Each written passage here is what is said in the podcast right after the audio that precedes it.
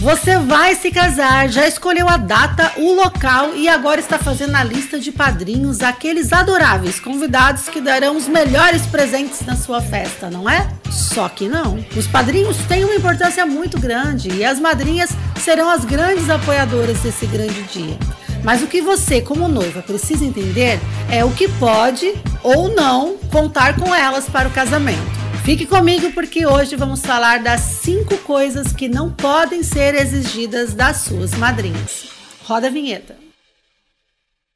Olá, eu sou a Sabrina Aquino e toda semana trago um assunto novo para auxiliar noivinhas que querem se casar e cerimonialistas de plantão que querem se inspirar para a produção de casamentos. Por falar em casamento, quando os noivos começam a planejar o seu evento, uma das primeiras coisas que vem à cabeça, sem dúvida nenhuma, é quem serão os seus padrinhos. O que muitos casais não entendem é o real significado dos padrinhos de casamento. Eu já falei aqui no episódio 53 que, teoricamente, eles são as pessoas que vão acompanhar os noivos durante toda a vida matrimonial, apoiando sempre que algo não estiver dentro do planejado ou até mesmo ajudando com conselhos e com o próprio exemplo de vida. Acontece que muitas vezes os noivos confundem essa função, atribuindo a eles outras responsabilidades diferentes da principal finalidade. A situação que a maioria dos padrinhos aceita de bom gosto, mas que algumas vezes pode extrapolar os limites do bom senso? Para as noivas, então, uma madrinha tem um significado muito maior do que uma pessoa que acompanhará o casal ao altar. Muito provavelmente, ela escolherá dentre elas uma amiga mais próxima para assumir algumas responsabilidades,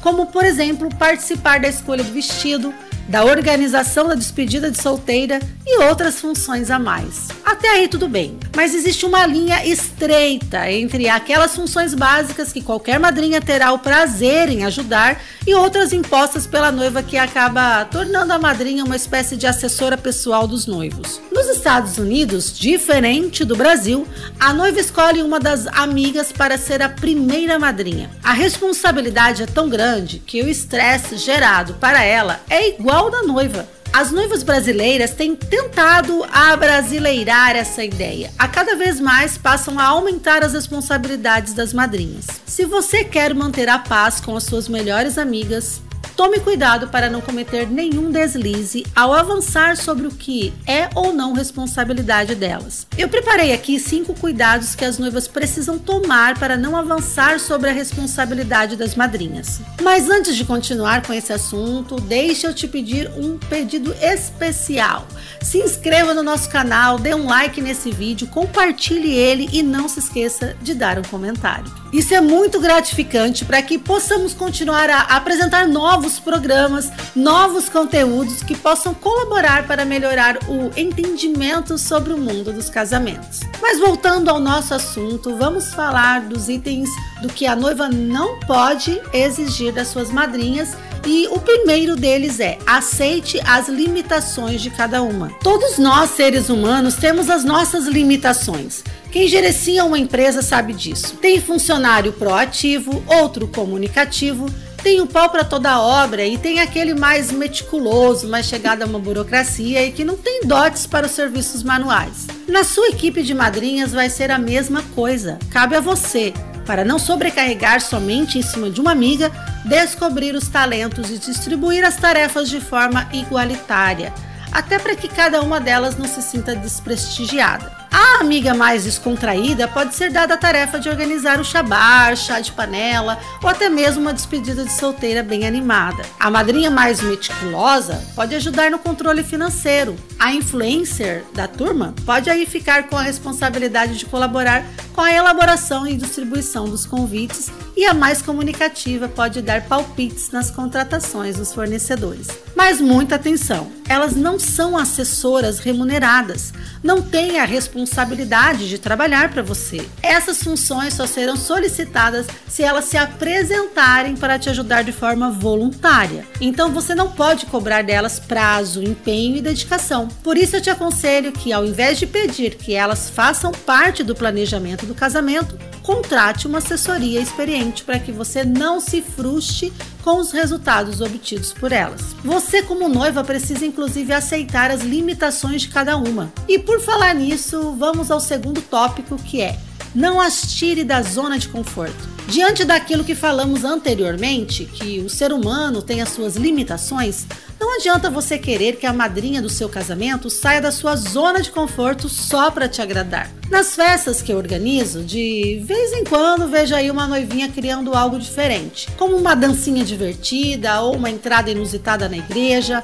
Eu acho muito legal isso, dá uma certa personalidade, torna a cerimônia descontraída. Você pode até pensar em algo diferente ou ousado, mas não conte com a participação de todas as madrinhas. Você, inclusive, nem tem o direito de obrigá-las a nada. E mesmo que elas aceitem, não cobre resultados. Às vezes, as noivas inventam uma coreografia diferente, convidam as madrinhas, contratam coreógrafos e transformam aquele que era para ser um momento divertido em um evento cheio de responsabilidades e expectativas. Isso pode frustrar, porque não é todo mundo que tem habilidade para dançar. O mesmo vale para discursos e apresentações musicais. Estar atenta aos limites de suas amigas garantirá que elas aceitem de forma divertida e descontraída a sua celebração. Se no final a dança ou a apresentação musical não ficar algo do nível de um musical de cinema, dê muitas risadas e divirta-se, afinal a intenção é a que vale. Quando falamos em aceitar as características de cada uma de suas madrinhas,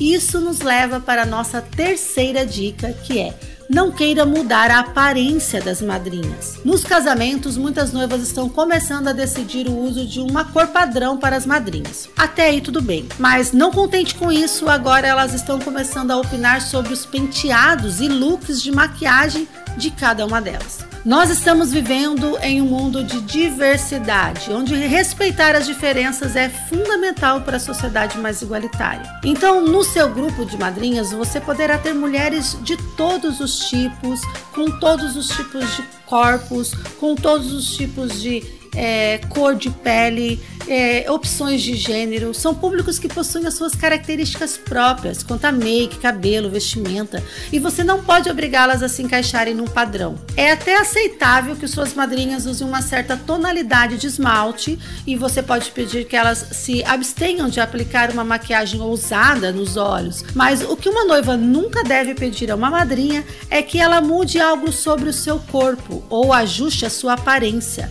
Esperar que alguém pinte o cabelo, perca ou ganhe peso ou use algo desconfortável é ultrapassando as expectativas do razoável. Se você tem uma grande afinidade a ponto de convidar uma pessoa para ser a sua madrinha, é porque essa pessoa significa muito para você. Então não seja dura com ela, assim como em um relacionamento de amor. Aceite-a com todas as suas diferenças. Nossa quarta dica é: não crie gastos exagerados para elas. Só porque você investiu uma fortuna no seu vestido, isso não significa que as suas madrinhas terão que fazer o mesmo para participar do seu casamento. É claro que quando as amigas aceitam um convite para ser madrinha, já sabem que terão que arcar com as despesas do look, inclusive todos os gastos com cabelo e maquiagem. Mas você tem que entender que todas as madrinhas ainda têm as suas vidas regulares empregos, famílias e responsabilidades. Para estarem no seu casamento, terão diversos gastos que vão além delas mesmas, como o marido e os filhos, por exemplo. Você, como noiva, pode até definir um padrão de cor, um estilo de vestido, mas se resolver impor algo como a utilização de um tecido importado caríssimo, terá que assumir o custo total ou parte do custo com a compra do material. O ideal é que você sempre converse claramente com as madrinhas sobre as suas intenções. Isso vale para tudo o que você está pensando em fazer, até mesmo antes do casamento.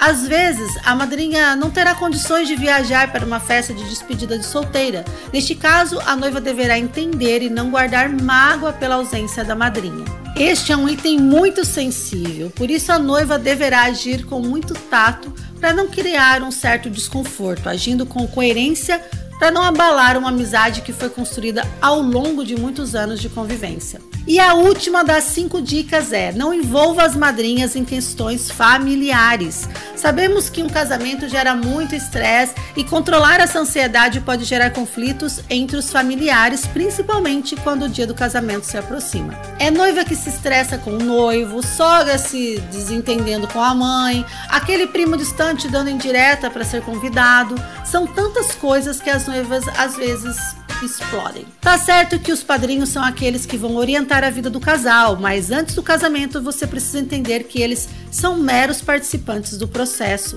entusiasmados com o momento festivo que estão passando e nem imaginam que algo possa estar errado no relacionamento do casal. Uma grande furada é se abrir demais com as madrinhas na expectativa que elas tomem alguma atitude por você. Noiva, sabe que esse estresse do casamento não é só um problema seu. Às vezes, até as madrinhas também estarão passando por um momento de dificuldade. Então, exigir que elas assumam uma responsabilidade como intermediadora de um conflito pode ser demais, né? Ninguém quer ser pego no meio do drama de outra pessoa. Uma madrinha nunca deve ser responsável por esclarecer um problema entre uma noiva e a sua futura mãe ou sogro, por exemplo. A única vez que as madrinhas devem ser encarregadas da gestão de conflitos é quando uma situação envolve o grupo de padrinhos. Neste caso, a ausência da noiva é até benéfica para não comprometer o bom relacionamento dos padrinhos com o casal. Fica a dica. E você, fala para mim, acha que os principais cuidados com as madrinhas de um casamento são só esses mesmos? Ou tem mais coisas que poderíamos acrescentar? Deixe a sua opinião, a sua dica, continue a sua história. Será um prazer ter o seu retorno e saber se as nossas dicas estão sendo úteis. Aproveito para reforçar o nosso pedido para se inscrever no canal e assinar as notificações, sabendo aí quando temos vídeos novos por aqui. Lembrando que também estamos no Spotify e no Google Podcast. Acesse o Instagram do canal agora para sempre e todos os dias receba outras dicas importantes do mundo dos casamentos. Um grande abraço a todos e até a semana que vem. Tchau, pessoal!